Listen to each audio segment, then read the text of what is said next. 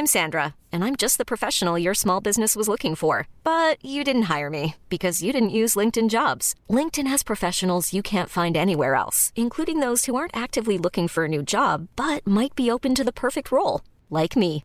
In a given month, over 70% of LinkedIn users don't visit other leading job sites. So if you're not looking on LinkedIn, you'll miss out on great candidates like Sandra. Start hiring professionals like a professional. Post your free job on linkedin.com/achieve today.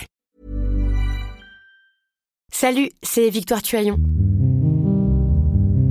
Ces derniers mois, avec mon équipe, on a travaillé sur une série exceptionnelle. Ça s'appelle 20 milieux sous ma chair.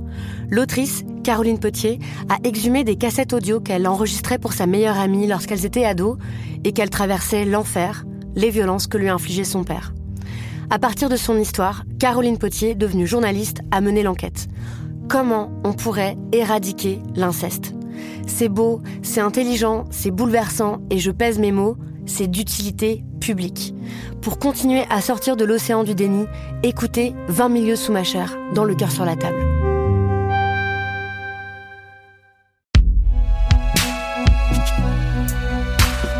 Binge Audio. Bah écoute, j'ai envie de te dire, on y va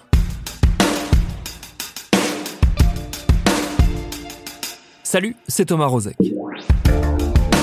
Le Pax, le mariage pour tous. À chaque fois, la droite politique, même la moins conservatrice, s'est battue violemment contre ces textes de loi marquant pourtant une avancée sociétale majeure. Pour finir, par les accepter bon gré mal gré une fois ces textes votés et promulgués. Instillant la désagréable impression qu'il ne s'agissait pas de se battre contre ces lois, mais de profiter de ces moments de débat démocratique pour marquer les esprits et semer des petites graines de haine prêtes à éclore quand le climat social le permettrait.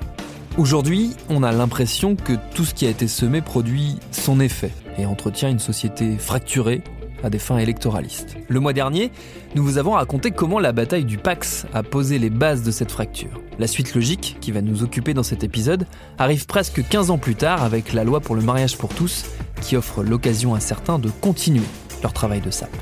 Bienvenue dans Programme B.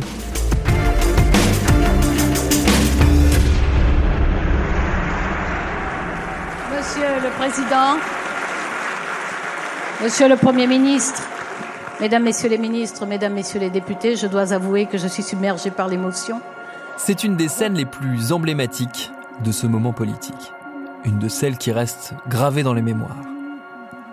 Quand Christiane Taubira prend la parole devant l'Assemblée nationale, ce 23 avril 2013, elle est visiblement submergée par l'émotion. La ministre de la Justice vient mettre fin à six mois de bataille politique acharnée en faisant voter définitivement le texte de loi permettant le mariage pour tous. Il faut l'écouter pour saisir l'émotion du moment. C'est donc incontestablement un texte généreux que vous avez voté aujourd'hui et nous vous en savons définitivement gré. Nous savons aussi qu'il faut parler à celles et ceux qui ont été blessés ces jours derniers par des mots, par des gestes, par des actes. Leur dire qu'ils sont pleinement de cette société et que nous savons que la responsabilité de la puissance publique, c'est de lutter contre les discriminations. C'est une exigence du pacte républicain.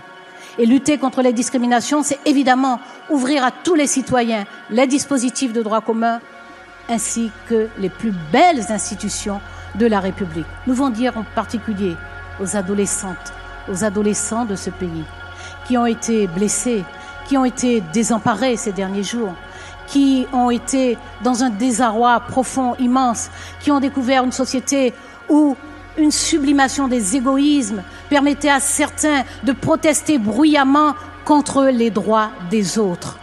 Nous voulons leur dire simplement qu'ils sont dans leur singularité et dans leur place dans la société, que nous les reconnaissons dans leur place dans la société, avec leur mystère, avec leurs talents, avec leurs défauts, leurs qualités, leurs fragilités, que c'est ça la singularité de chacune, chacun d'entre nous, indépendamment même de toute question sexuelle. Chacune, chacun d'entre nous est singulier et c'est la force de la société. Et c'est même la condition de la société, c'est la condition de la relation dans la société. Alors nous leur disons, si vous êtes pris de désespérance, balayez tout cela. Ce sont des paroles qui vont s'envoler. Restez avec nous et gardez la tête haute. Vous n'avez rien à vous reprocher. Nous le disons haut et clair, à voix puissante. Parce que, comme disait Nietzsche, les vérités tuent, celles que l'on tait deviennent vénéneuses. Merci à vous tous.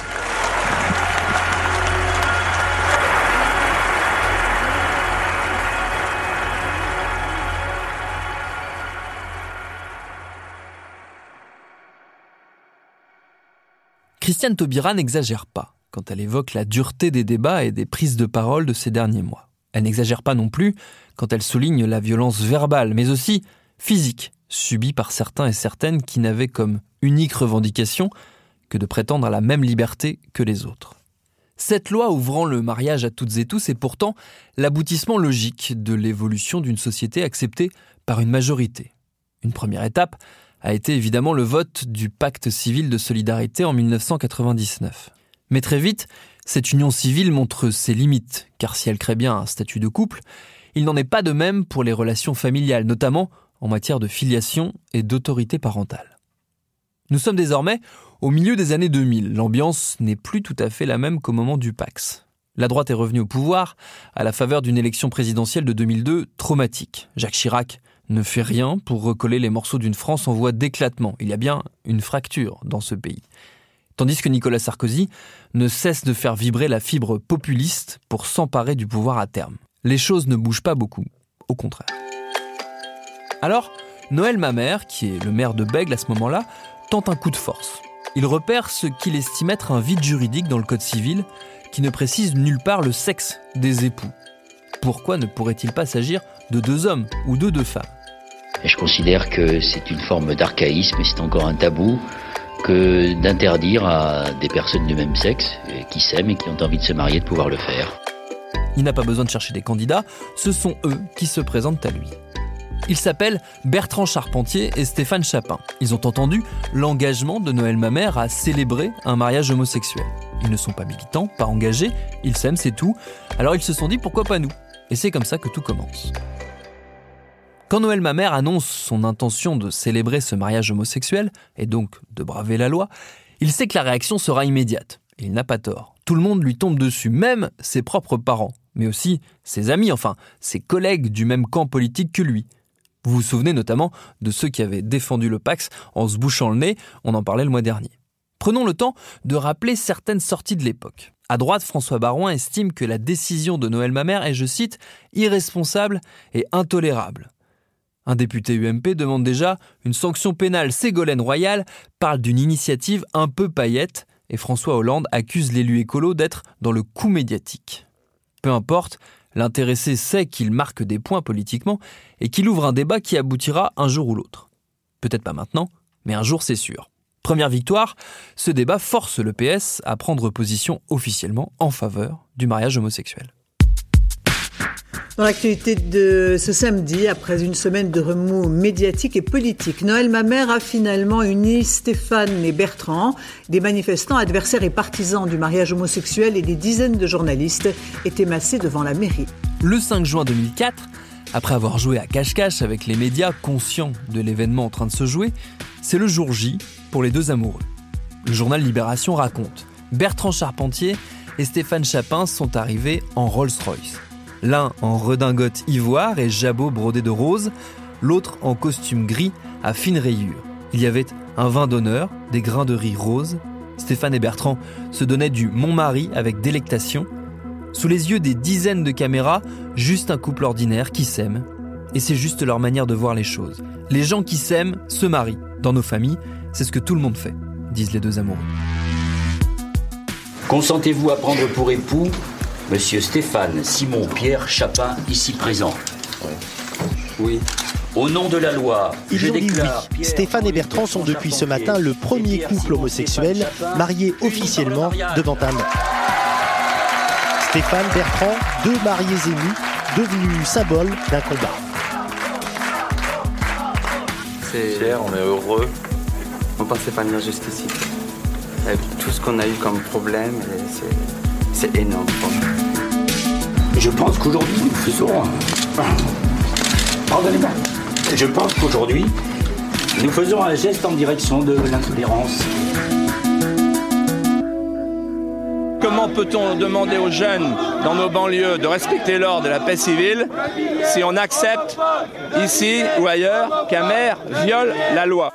Cette union fêtée joyeusement et médiatiquement est probablement illégale en l'état, mais justement, le but, c'est qu'elle ne le reste pas. Le garde des Sceaux, Dominique Perben, a déjà demandé au parquet de Bordeaux de s'opposer à ce mariage. Et ce sont les tribunaux qui vont être forcés d'interpréter les textes de loi pendant que la haine se déverse sur Noël Mamère. Facebook, qui n'existe que depuis quelques mois, n'est pas le réseau social qu'on connaît, mais tous les moyens sont bons pour envoyer des menaces de tout genre à l'élu. J'ai quand même reçu 4000 lettres d'insultes. Hein. Il y a quand même des gens qui, devant les grilles de la mairie de Bègle, devant les caméras, criaient les PD en camp de concentration. Très vite, la justice s'empare du dossier. D'abord, le tribunal de grande instance de Bordeaux qui annule ce mariage le 27 juillet. Une décision confirmée par la Cour d'appel en avril 2005. Puis la Cour de cassation en mars 2007, à la veille de l'élection à la présidence de la République d'un Nicolas Sarkozy, dont on est sûr qu'il ne se battra pas contre ces décisions de justice. Une justice qui exprime à plusieurs reprises que si quelqu'un doit changer la loi, c'est bien le législateur.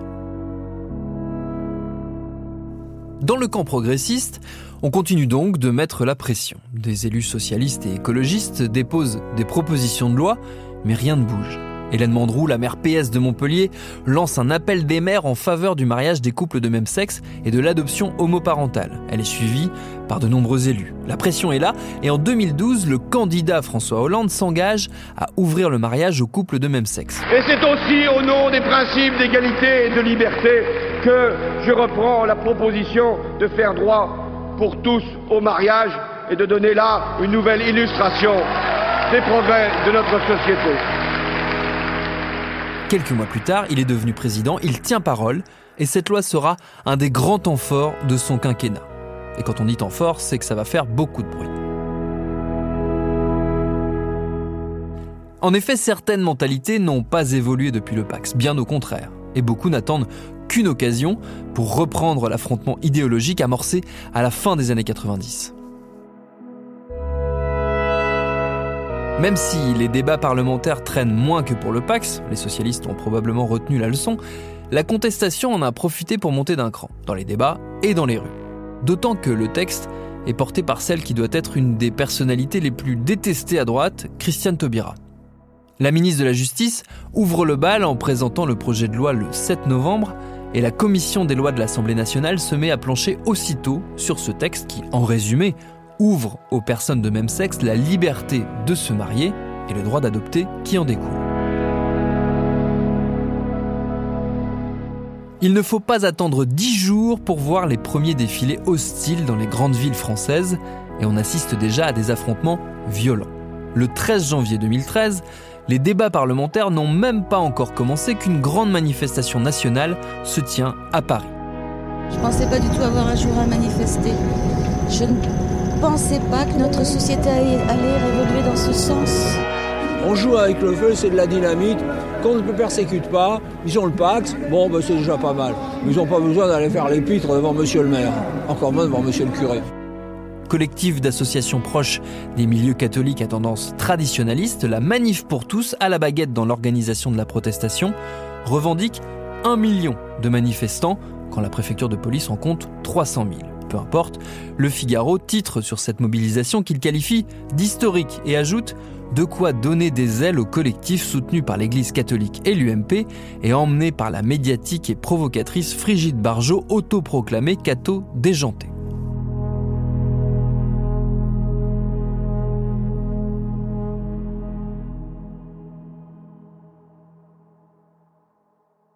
Là aussi, quelques leçons ont été retenues. Les débordements, notamment homophobes lors des manifs anti-Pax, avaient marqué les esprits et rebuté une partie de la population. Alors pour cette fois, les organisateurs font passer le message pas d'insultes, pas de débordements, on veut des cortèges bon enfant.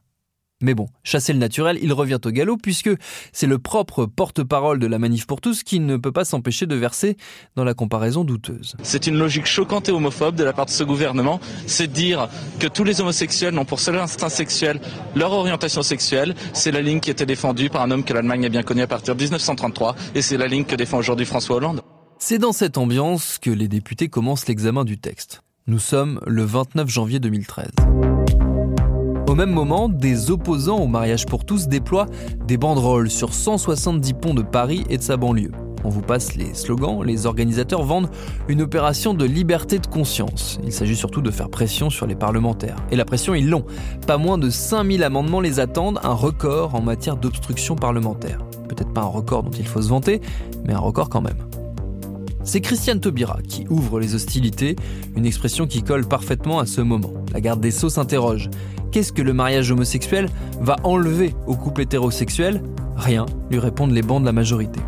Alors s'il n'enlève rien, continue la ministre de la Justice, nous allons oser poser des mots sur des sentiments et sur des comportements. Et d'asséner sous les applaudissements de ses collègues Nous, nous sommes fiers de ce que nous faisons.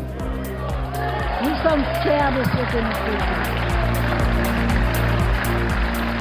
En face, la stratégie est donc à l'obstruction. Les députés de droite, raccord avec les éléments de langage de la manif pour tous, demandent un référendum sur cette question, persuadés que l'opinion publique leur sera plus favorable que l'hémicycle.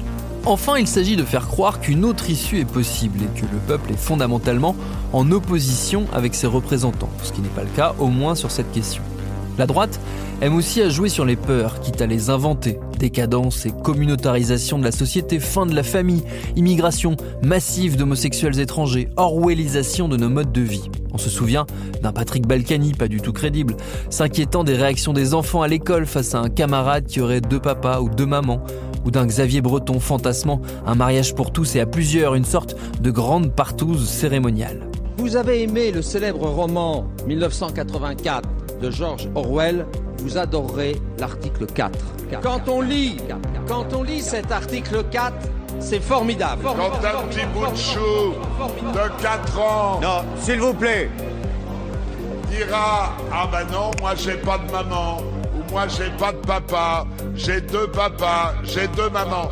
Eh bien, figurez-vous, figurez-vous que Non, sa On se scolarité sera très difficile.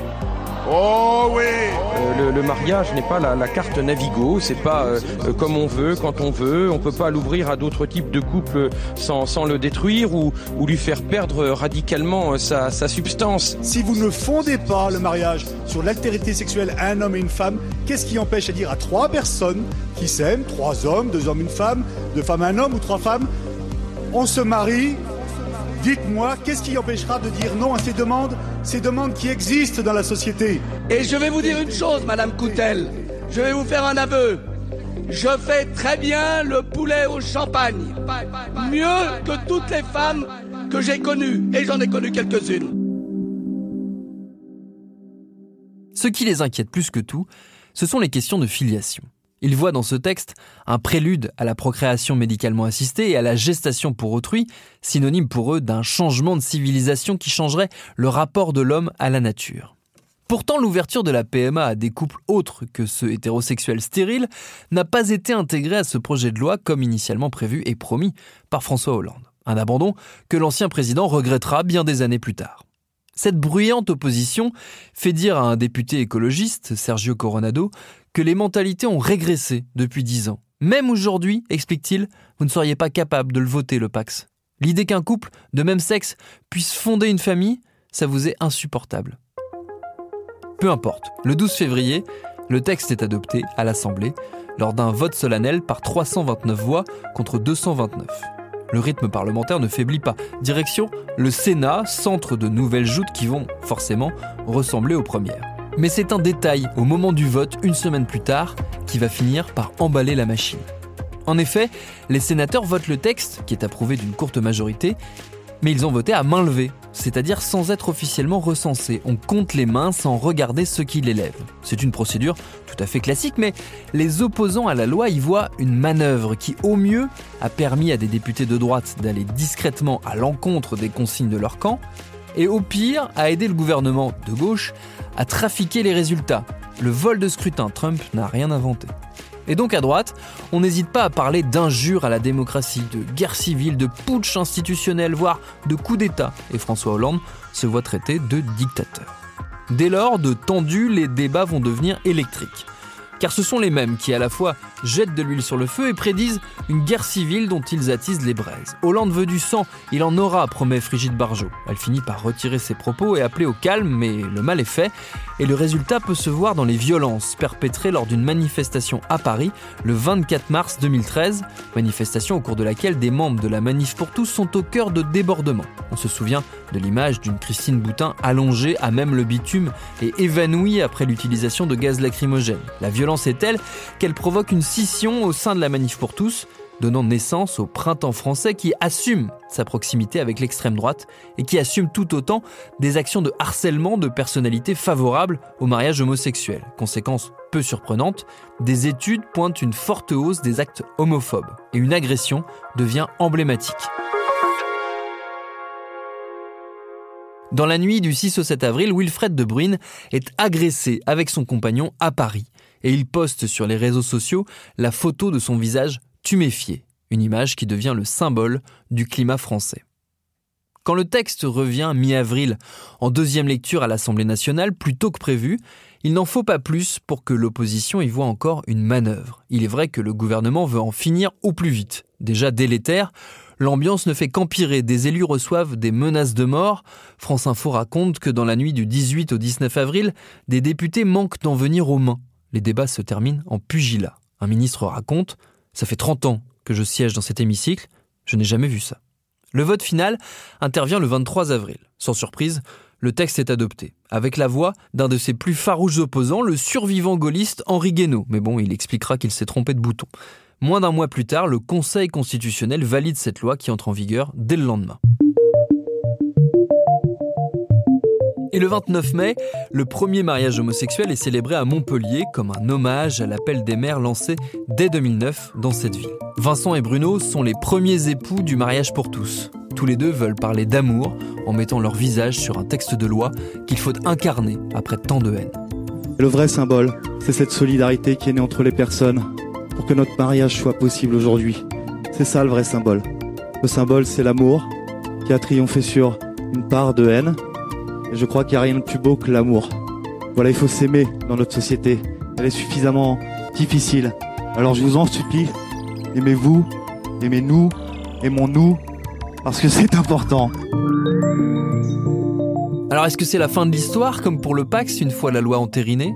Pas tout à fait. Henri Guénaud promet de lutter indéfiniment contre elle. D'autres assurent que la droite reviendra dessus une fois au pouvoir. Mais surtout, il reste un dernier écueil très concret, les maires. Enfin, certains maires de droite qui invoquent leur liberté de conscience pour ne pas marier des couples de même sexe. Il faut dire qu'au début des débats, François Hollande avait promis que ce serait possible. Problème, ce n'est pas très légal. Un collectif des maires pour l'enfance saisit d'ailleurs le Conseil constitutionnel pour trancher cette question et sans surprise, les sages estiment que les mairies, au nom de la neutralité du service public, ne peuvent pas se soustraire à l'accomplissement des attributions qui leur sont confiées par la loi pour la célébration du mariage.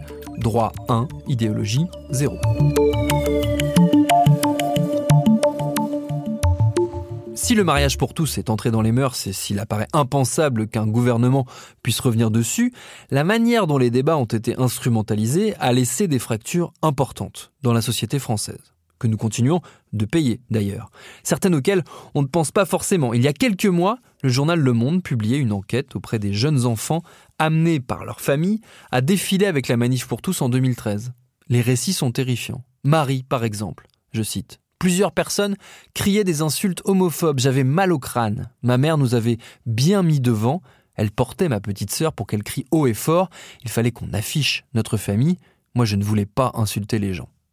Beaucoup racontent leur traumatisme, leur souffrance des années plus tard, surtout chez celles et ceux qui ont découvert une sexualité allant à l'encontre des valeurs défendues corps et âme par leurs parents. On laissera le mot de la fin à Jean. Mes parents ont divorcé en 2013 et aujourd'hui j'ai peu de contact avec mon père qui était violent. Ils sont en contradiction totale avec les valeurs qu'ils prônent, et ce ne sont pas les seuls. Merci à David Carzon d'avoir écrit cet épisode de Programme B, qui est un podcast de Binge Audio préparé par Lauren Bess, réalisé par Quentin Bresson. Tous nos prochains épisodes et nos très très très nombreux épisodes précédents sont et seront à retrouver sur toutes les applis de podcast. Cherchez-nous sur internet si vous voulez nous parler, et à très vite pour un nouvel épisode.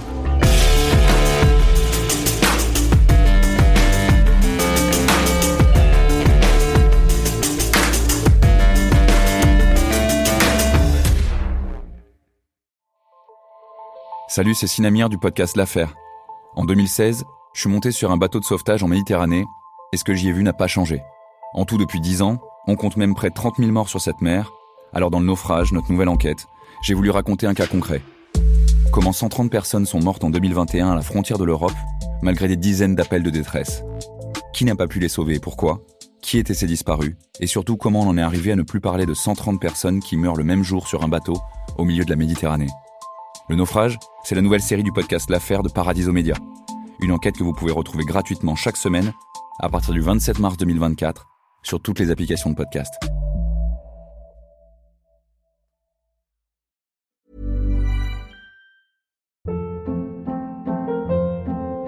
Hold up. What was that? Boring. No flavor. That was as bad as those leftovers you ate all week. Kiki Palmer here, and it's time to say hello to something fresh and guilt-free. Hello Fresh. Jazz up dinner with pecan-crusted chicken or garlic butter shrimp scampi. Now that's music to my mouth. Hello Fresh. Let's get this dinner party started. Discover all the delicious possibilities at hellofresh.com.